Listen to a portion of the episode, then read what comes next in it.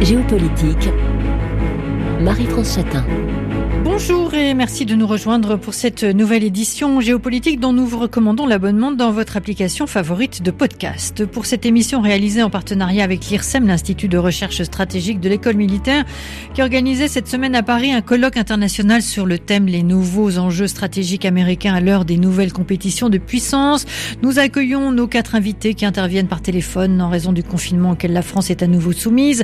Maud Kessar, maître de conférence des universités et directrice du domaine espace Atlantique à l'IRSEM, spécialiste de politique étrangère américaine. Bonjour. Bonjour Marie-France Pierre Arroche, chercheur en sécurité européenne à l'IRSEM, bonjour. Bonjour. Frédéric Hurtebise, maître de conférences en histoire et politique américaine à l'Université Paris 10 et chercheur associé à l'IRSEM. Bonjour. Bonjour. Et Martin Cancé, chercheur et directeur adjoint au think tank transatlantique German Marshall Fund, bonjour. Bonjour.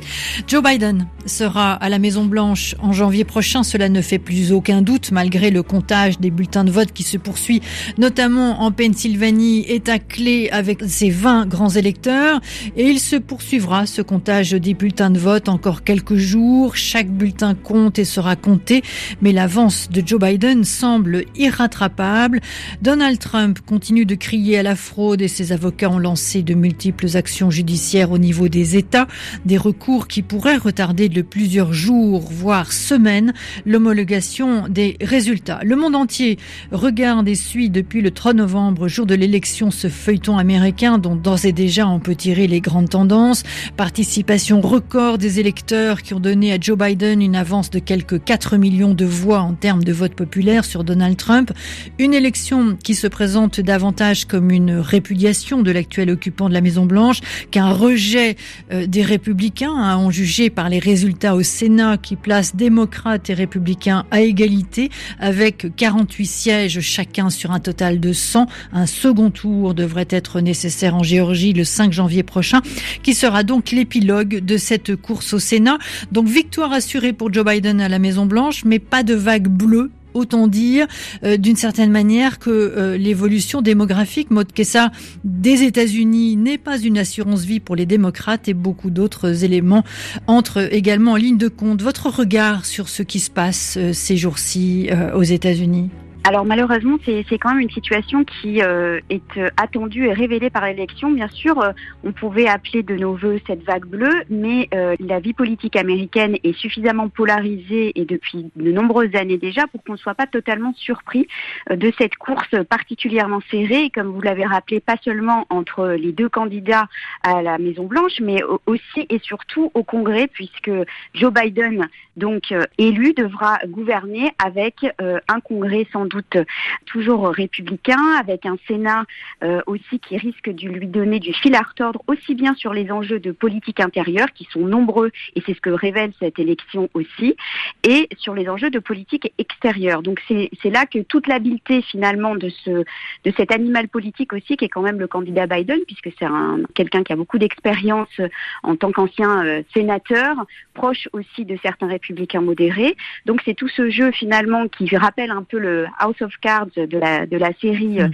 donc éponyme qui va se jouer sans doute euh, dans le début d'année 2021. Euh, donc voilà. Alors votre commentaire, je fais un tour de table avec chacun, Frédéric Hurtebise. Oui, je suis tout à fait d'accord avec ce que vient de dire Maud Kessar. On pouvait s'attendre à une issue de la sorte. Trump s'est montré très très divisant, très clivant pendant toute la campagne. On n'est pas surpris par euh, l'opposition qui le montre actuellement. Moi, je serais peut-être un petit peu moins euh, quand même pessimiste euh, concernant le Sénat. C'est sûr que le Sénat, il n'y aura pas de majorité très claire. Mm. Dans le meilleur des cas, pour les démocrates, il pourrait y avoir un partage 50-50 au Sénat, qui leur donnerait comme un avantage, parce qu'on l'oublie souvent, le vice-président est aussi le président du Sénat. Mm et peut, dans certains cas, euh, apporter la voix décisive pour faire pencher un vote dans un sens. sur les questions de politique étrangère, je pense que, euh, de façon générale, la politique étrangère est un domaine où le président a davantage de latitude, euh, notamment comme politique intérieure, et où il sera probablement un peu plus facile d'obtenir certaines voix républicaines comme politique intérieure. Maud Kessar l'a dit, Joe Biden a une très très longue carrière au Sénat. Il a été membre et même président de la prestigieuse euh, commission des affaires étrangères au Sénat. Euh, il a, il peut, je pense, faire des deals. C'est un, c'est un deal maker lui aussi en bon sénateur. Et sur les questions de politique étrangère, il me semble que ce sera un peu moins compliqué à obtenir parfois euh, le soutien de certains républicains. On développera bien sûr sur les questions de politique étrangère. Martin Cancé. Oui, vous, vous mentionniez euh, le fait que, euh, que Donald Trump perd très largement, maintenant avec plusieurs millions de voix derrière, derrière Joe Biden au, niveau national. ce qui est intéressant de, de, de regarder, c'est que depuis le début de son mandat, Donald Trump connaît à peu près le même taux de popularité, à la fois au sein de la, population américaine et euh, au sein euh, des républicains. C'est resté incroyablement stable tout au long des, quatre ans, entre 38% et 42% de soutien au sein des Américains. Quand on compare avec les présidences euh, précédentes, il y avait véritablement des moments de creux et, mm. des moments de, de soutien national. On a vu à nouveau les républicains dans leur immense majorité, je crois que les derniers chiffres sont de 95%, je crois, euh, sont allés voter pour Donald Trump et donc ne, rejettent pas ni la personne ni son programme. Ça, c'est quelque chose quand même à, prendre en compte et qui euh, va jouer dans le futur du parti et dans les positions que, que prendront euh, les nouveaux leaders républicains. Le deuxième point, et, en ça, je, je mets tout à fait en accord avec les, les deux précédentes présentations, on a au Sénat euh, la question, euh, euh, de, indépendamment de ce qui va se, jouer en, Géorgie, la question d'un soutien possible des républicains, de quelques mm. voix républicains pour des projets démocrates. Mm. Et ça, moi, je, je, serais un petit peu, disons, assez pessimiste, parce que je pense que cette polarisation qu'on voit grandir évidemment sous Donald Trump, mais qui existait avant, va euh, pénétrer l'ensemble des, des, dossiers, mm. même de politique internationale, mm. même lorsqu'il peut y avoir une forme de, de, convergence entre les visions républicaines et, et démocrates. Euh, il y a maintenant deux mondes qui s'affrontent et c'est presque une obligation politique pour un certain nombre de, de, de, sénateurs et de représentants à la Chambre de s'opposer à l'opposition sans même euh, chercher des compromis. Ça, c'est le risque, c'est cette polarisation qui bloque absolument tout euh, dialogue rationnel entre les deux camps. Vous écoutez RFI, Marie-France Chatin. Alors, euh, de ce que vient de dire euh, Martin Cancé, Pierre Arroche, je me tourne vers vous. C'est vrai que bon, ce soutien euh, majoritaire des républicains pour Donald Trump me fait dire que finalement la victoire de, de, de 2016 de Donald Trump n'était pas une aberration, mais finalement l'expression aussi d'un changement idéologique au sein du Parti républicain. Oui, absolument. Et ça, c'est quelque chose qui est important dans la perception des Européens, puisque c'est un peu le point de vue sur lequel je me place. Mm. C'est-à-dire que beaucoup d'Européens ont été tout à fait choqués par la victoire de 2016, ont voulu la voir euh, assez longtemps comme une aberration et attendaient avec impatience euh, l'échéance de cette année en se disant bah, ça va être la fermeture de la parenthèse euh, l'aberration va se terminer et on va revenir à la bonne vieille Amérique euh, qu'on connaissait sur euh, avec des, un retour euh, aux experts de politique étrangère qu'on avait auparavant et aux réflexes de politique étrangère qu'on avait auparavant. Et là, même si Donald Trump est en train de perdre, on voit que ce qu'il a incarné n'était pas une aberration personnelle, c'était pas euh, quelque chose qui ne correspondait à rien et qui était arrivé par hasard. Euh, ça s'est enraciné dans le pays et je suis d'accord tout à fait avec ce que disait Martin Cancé. Ce qui va être intéressant de voir, c'est ce qui va rester du Trumpisme mm. bien au-delà de Donald Trump et ce avec quoi euh, les partenaires des Américains devront compter sur le long terme. Alors pour poursuivre avec les, les leçons euh, à tirer, je me tourne vers vous, Maud Kessar. Finalement, euh, les uns et les autres, démocrates d'un côté, républicains de l'autre, vont devoir tirer des, des leçons du scrutin. Bah alors peut-être surtout les démocrates, ou en tout cas commençons par les démocrates, avec ces difficultés pour Biden à venir à faire passer des, lois au Sénat sur l'environnement, la, santé, mais surtout ce que l'on voit à la lecture des résultats, c'est euh, aujourd'hui incapacité des démocrates à attirer les électeurs blancs sans diplôme, particulièrement dans les régions rurales de l'Amérique. Ils ont fait de moins bons scores qu'attendus aussi parmi les jeunes hommes africains-américains et hispaniques particulièrement en, Floride et, au Texas, Maud Kessar.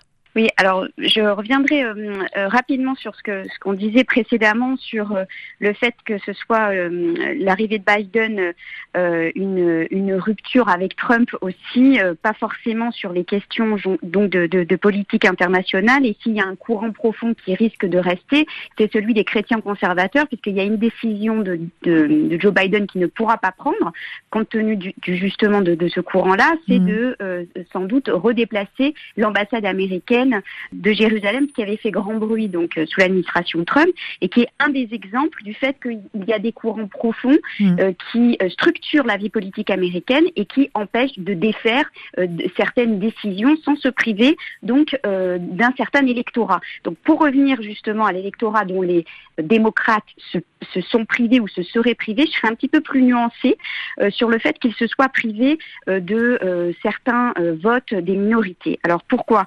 Parce que en ce qui concerne les hispaniques, euh, les hispaniques ne votent pas nécessairement démocrates pour des raisons qui sont bien connues et qui ont trait aussi à l'aspect religieux et à leurs convictions religieuses qui les font plutôt voter républicains et euh, pourquoi pas en Floride aussi. Donc là, on ne peut pas dire que euh, ce soit vraiment une, grande surprise qu'on ait des hispaniques qui votent Trump en 2020. En, mmh. tout cas, ça ne l'est pas pour moi.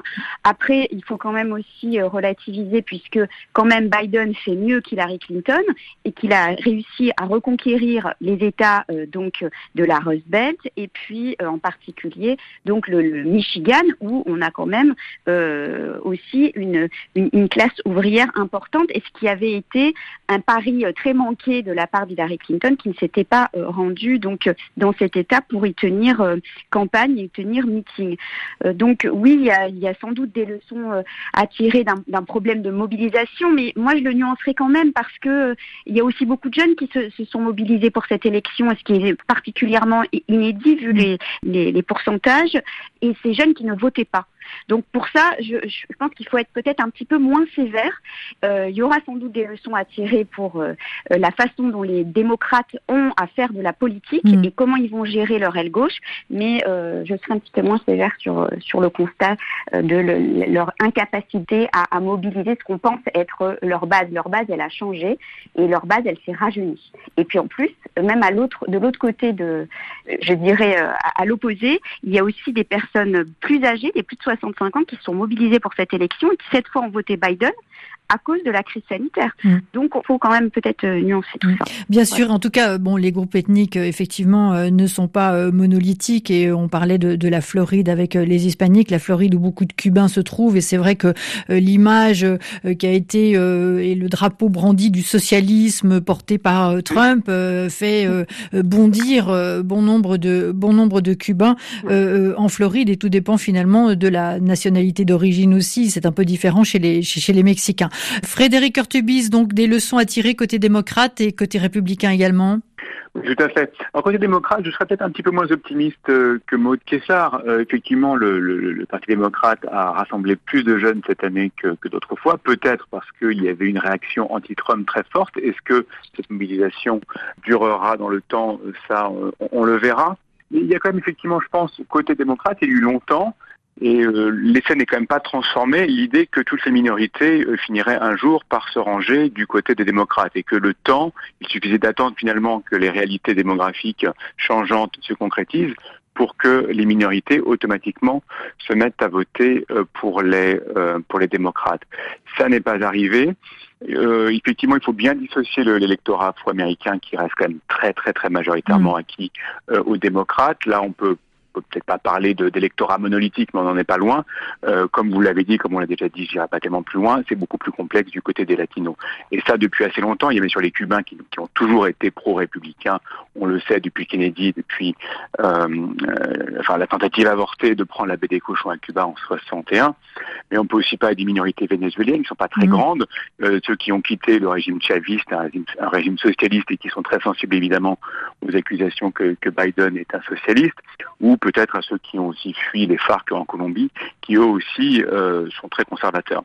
Donc, moi, je, voilà, pour ce qui est des leçons, euh, il y a encore des leçons à tirer euh, chez les démocrates sur leur stratégie vis-à-vis des minorités. Vous écoutez RFI, Géopolitique. Alors, on poursuit avec vous sur les leçons. Martin Concé, Pierre Arroche. Martin Concé.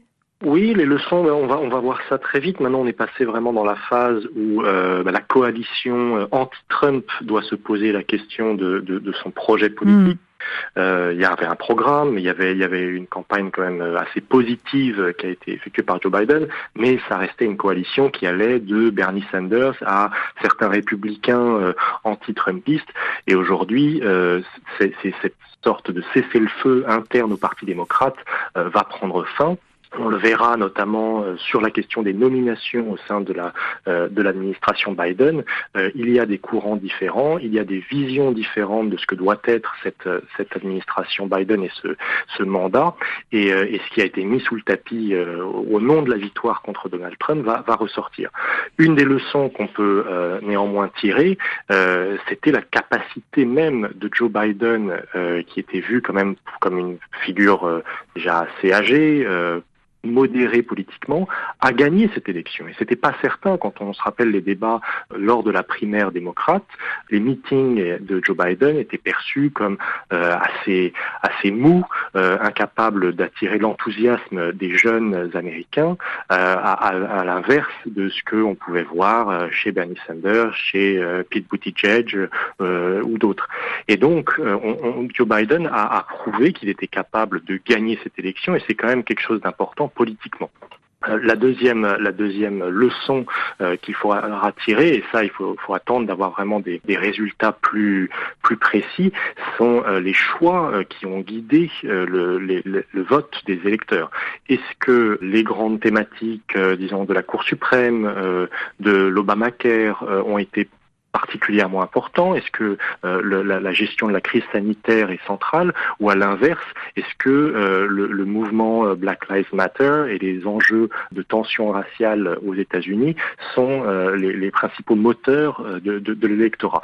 Ça, ça va encore prendre un petit peu de temps pour le, le dessiner, mais ça va guider les, les choix de, l'administration à venir. En tout cas, ce qui reste fort tout de même, Pierre Arroche, c'est le rejet de plusieurs choses, euh, l'immigration, euh, à commencer par elle, le rejet euh, des élites euh, urbaines et au-delà rejet de la globalisation, c'est cela qu'il faut lire aussi dans finalement cette persistance des soutiens dont bénéficie le Parti républicain. je voulais parler de Donald Trump, mais voilà, peut-être une certaine distance à prendre aussi entre entre Donald Trump et, et le Parti républicain vu de l'extérieur. Pierre Arroche. Oui, parce que euh, je me souviens qu'au début de, la présidence de Trump, euh, beaucoup d'experts de, américains essayaient de rassurer en disant exactement euh, ce qu'on vient de discuter, c'est-à-dire ne vous en faites pas, sa base est en train de se rétrécir. Ce sont des gens âgés, de l'électorat blanc qui est en train de diminuer relativement à d'autres populations. Et donc, euh, c'est le champ du signe d'une population qui, de toute façon, va perdre en puissance euh, dans les années à venir. Et l'Amérique que nous allons connaître dans les années à venir, elle aura d'autres valeurs, d'autres objectifs, d'autres choix politiques. Ce qu'on voit, c'est que effectivement, c'est pas si évident que le, cette transition, euh, on, l'a dit, elle est à nuancer, et puis que même les populations sur les, euh, dont on attendait euh, des choix radicalement différents, euh, c'est pas si clair. vous l'avez dit, des options comme une certaine dose de protectionnisme, une certaine méfiance à l'égard des élites traditionnelles, une certaine volonté de repli ou un certain scepticisme sur le rôle traditionnel des États-Unis dans le monde. Tout ça, ce sont des choses qu'on a retrouvées bien au-delà euh, de la campagne de Donald Trump, y compris parmi des candidats à la primaire euh, démocrate euh, qui ont fait parler d'eux et qui ont développé leur thème sur ces questions. Et donc, il est probable que cette idée, là encore, selon laquelle c'est le champ du signe d'idéologie en déclin, soit relativisée aussi. On n'a pas le temps malheureusement de, de, rebondir sur les questions de, de, de politique étrangère, euh, mais je vous propose qu'on se retrouve euh, après le journal pour évoquer euh, d'abord peut-être les conclusions que le monde extérieur va devoir tirer de ce de ce scrutin, avec c'est vrai peut-être une question de, confiance vis-à-vis de, de l'Amérique. On a vu Trump mépriser les alliances et le multilatéralisme. Joe Biden, par contraste, va probablement coller davantage aux valeurs traditionnelles euh, de la diplomatie américaine. Je vous propose de développer tout cela après le journal. On vous retrouve euh, Maud Kessar, euh, Frédéric Heurtebise et Martin Concet, ainsi que Pierre Arroche après le journal. À tout de suite. Chérie, si tu veux... Géopolitique, Marie-France Chatin.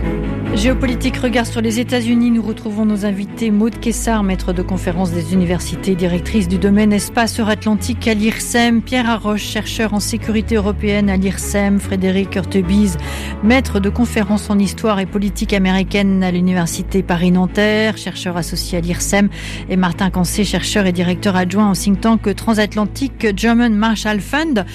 Quelle conclusion le monde extérieur va-t-il devoir tirer euh, de l'élection 2020 euh, euh, aux, États-Unis? L'hebdomadaire The Economist évoque la, question de, la confiance vis-à-vis de, l'Amérique. Trump a méprisé les alliances et le multilatéralisme. Joe Biden, par contraste, colle davantage aux valeurs traditionnelles de la diplomatie américaine. Il va sans doute chercher à restaurer des liens étroits avec les alliés de l'Amérique, renforcer la gouvernance globale en maintenant son appartenance euh, à l'Organisation mondiale de la santé et en rejoignant l'accord de Paris sur le changement climatique.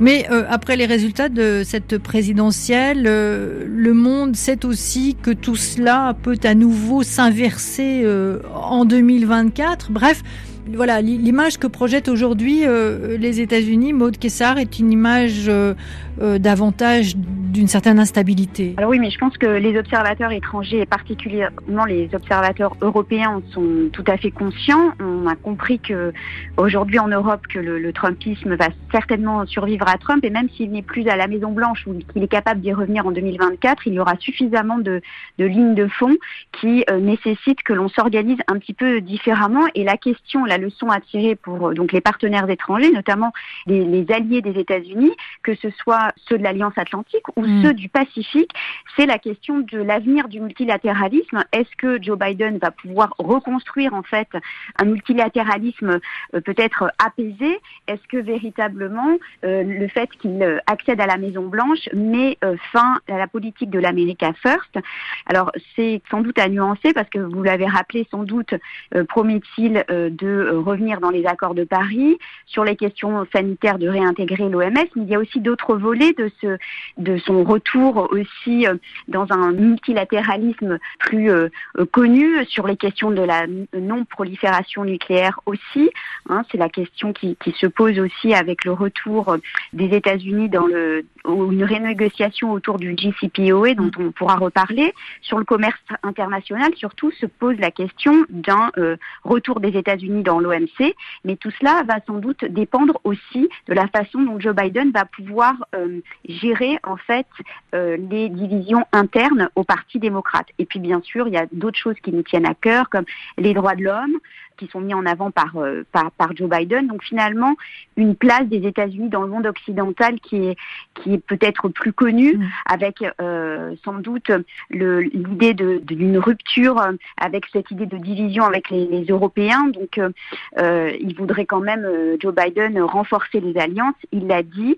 Simplement, ce, qui, ce qui paraît difficile aujourd'hui, c'est de restaurer surtout la, confiance. Est-ce que ce qu'il annonce, c'est ces velléités en fait euh, verbales d'un retour euh, massif dans les institutions multilatérales va-t-il suffire à mm. restaurer la confiance des alliés mm. Ça, c'est le pari euh, qui l'attend et les défis sont, sont quand même assez grands. Mm. Je vous propose peut-être Pierre Arroche de rebondir sur cette question du lien transatlantique qui a donc été très abîmé, le manque de confiance aujourd'hui des alliés. comment voyez-vous les choses? Oui, ben, au-delà de la question du retour vers le multilatéralisme, vers des relations apaisées et plus courtoises, je dirais, euh, avec les alliés, il y a aussi la question du leadership, c'est-à-dire dans quelle mesure les États-Unis sont prêts à, euh, lorsqu'il y a un problème dans le monde, remettre leur poids dans la balance pour le régler, euh, à montrer des muscles lorsqu'il le faut, etc. Ou est-ce dans quelle mesure euh, on peut craindre, comme ça a été le cas sous la présidence Trump, qu'ils ne disent ça ne nous concerne pas, c'est pas à nous de le régler, c'est pas nos affaires, ce genre de choses. C'est vraiment ça qui inquiète les alliés, en particulier en Europe, c'est-à-dire l'incertitude sur la réaction des États-Unis qui fait qu'on ne sait pas si on peut compter sur eux ou si on ne mm. peut pas compter sur eux et, on ne sait pas quel va être leur rôle. Et ça, je dirais que euh, évidemment une administration Biden qui fait revenir euh, ce qu'on appelle euh, l'establishment classique de la politique étrangère américaine, ça va forcément rassurer dans une certaine mesure, mais il y a aussi tout un contexte On a parlé du contexte intérieur. Euh, voilà, il y a eu la pandémie qui touche très durement les États-Unis et qui les, oblige à, faire de, ces questions intérieures une priorité numéro un.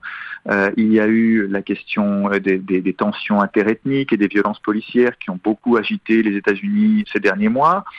Euh, il y a les conditions compliquées et tendues de cette élection ça, ça fait des ingrédients qui peuvent euh, inciter les Américains, même avec beaucoup de bonne volonté à l'égard de leurs alliés, à dire, bon, très bien, on a, de la sympathie pour vos objectifs, mais pour l'instant, on est obligé de nous focaliser sur ce qui se passe à l'intérieur. Mm. On ne peut pas euh, mettre tout notre poids et tout notre capital politique sur des enjeux internationaux. Mm. Donc euh, là aussi, le contexte peut euh, relativiser les, les attentes qu'on a à l'égard des personnes parce qu'on les connaît bien et parce qu'on sait qu'ils sont attachés aux valeurs traditionnelles de l'engagement américain dans le monde. Alors il y a aussi, Martin Cancé, les leçons qu'auront tirées les, les, Européens des quatre années avec Donald Trump et ce, réveil d'une certaine manière euh, de l'Europe. Et je l'évoquais précédemment. Joe Biden euh, en janvier 2021 euh, à la Maison Blanche, ça ne veut pas dire non plus qu'en 2024, soit Donald Trump ne reviendrait pas ou qu'un membre de sa famille ou un autre républicain. En tout cas,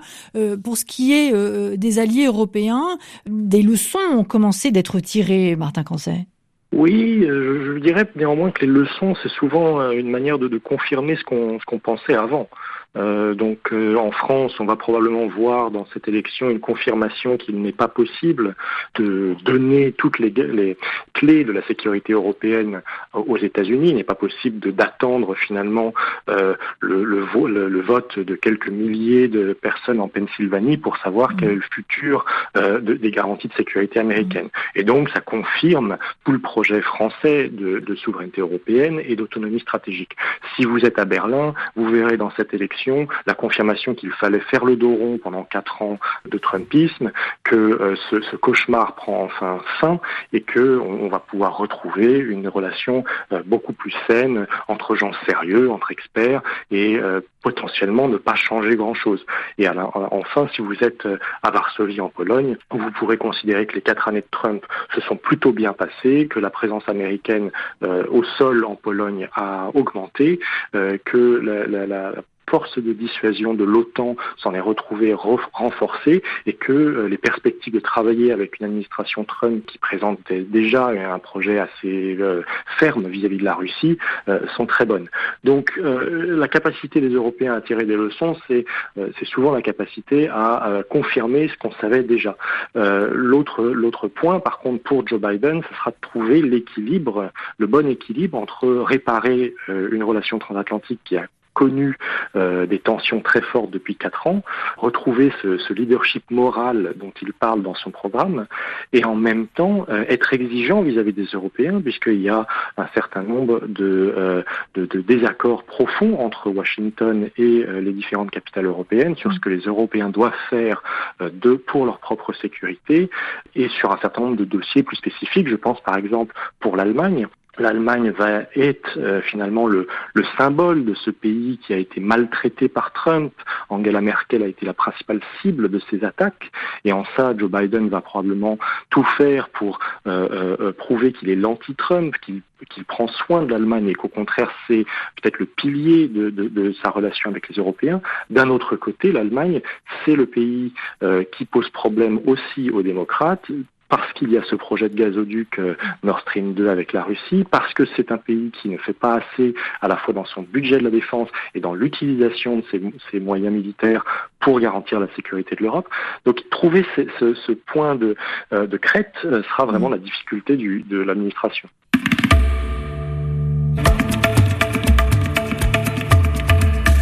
Géopolitique. Marie-France Satin.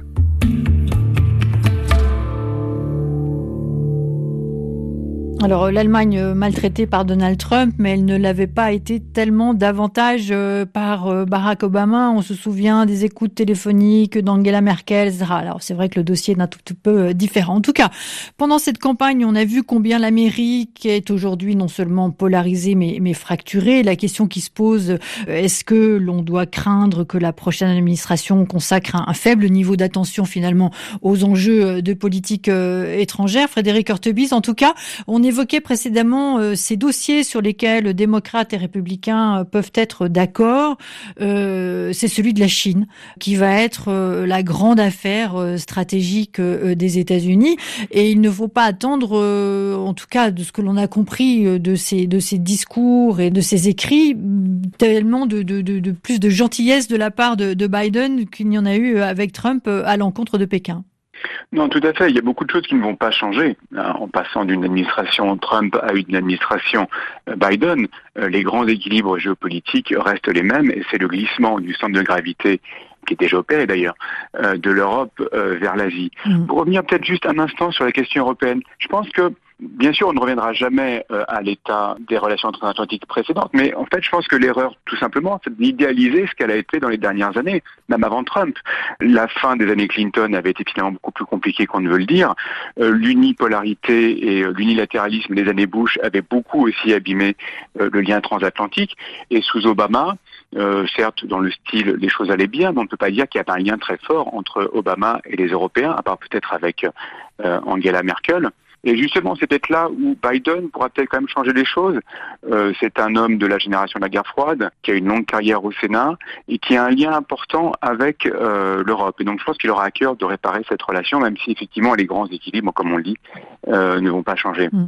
Concernant euh, bien sûr euh, la politique de la Chine, oui, il y aura une grande continuité, on peut le dire. Déjà à la fin des années Obama, euh, on avait noté un, retour de la compétition de puissance qui avait été constaté. C'est vrai qu'Obama, dans les premières années de sa présidence, s'était montré peut-être un peu naïf. En tout cas, c'est d'ailleurs ce, ce, qui avait été reconnu par la suite, en essayant d'engager à la fois un grand engagement, c'est-à-dire à la fois contenir la Chine à la fois euh, engager un, dialogue avec un dialogue constructif pour faire de la Chine un acteur euh, positif du système euh, libéral international existant.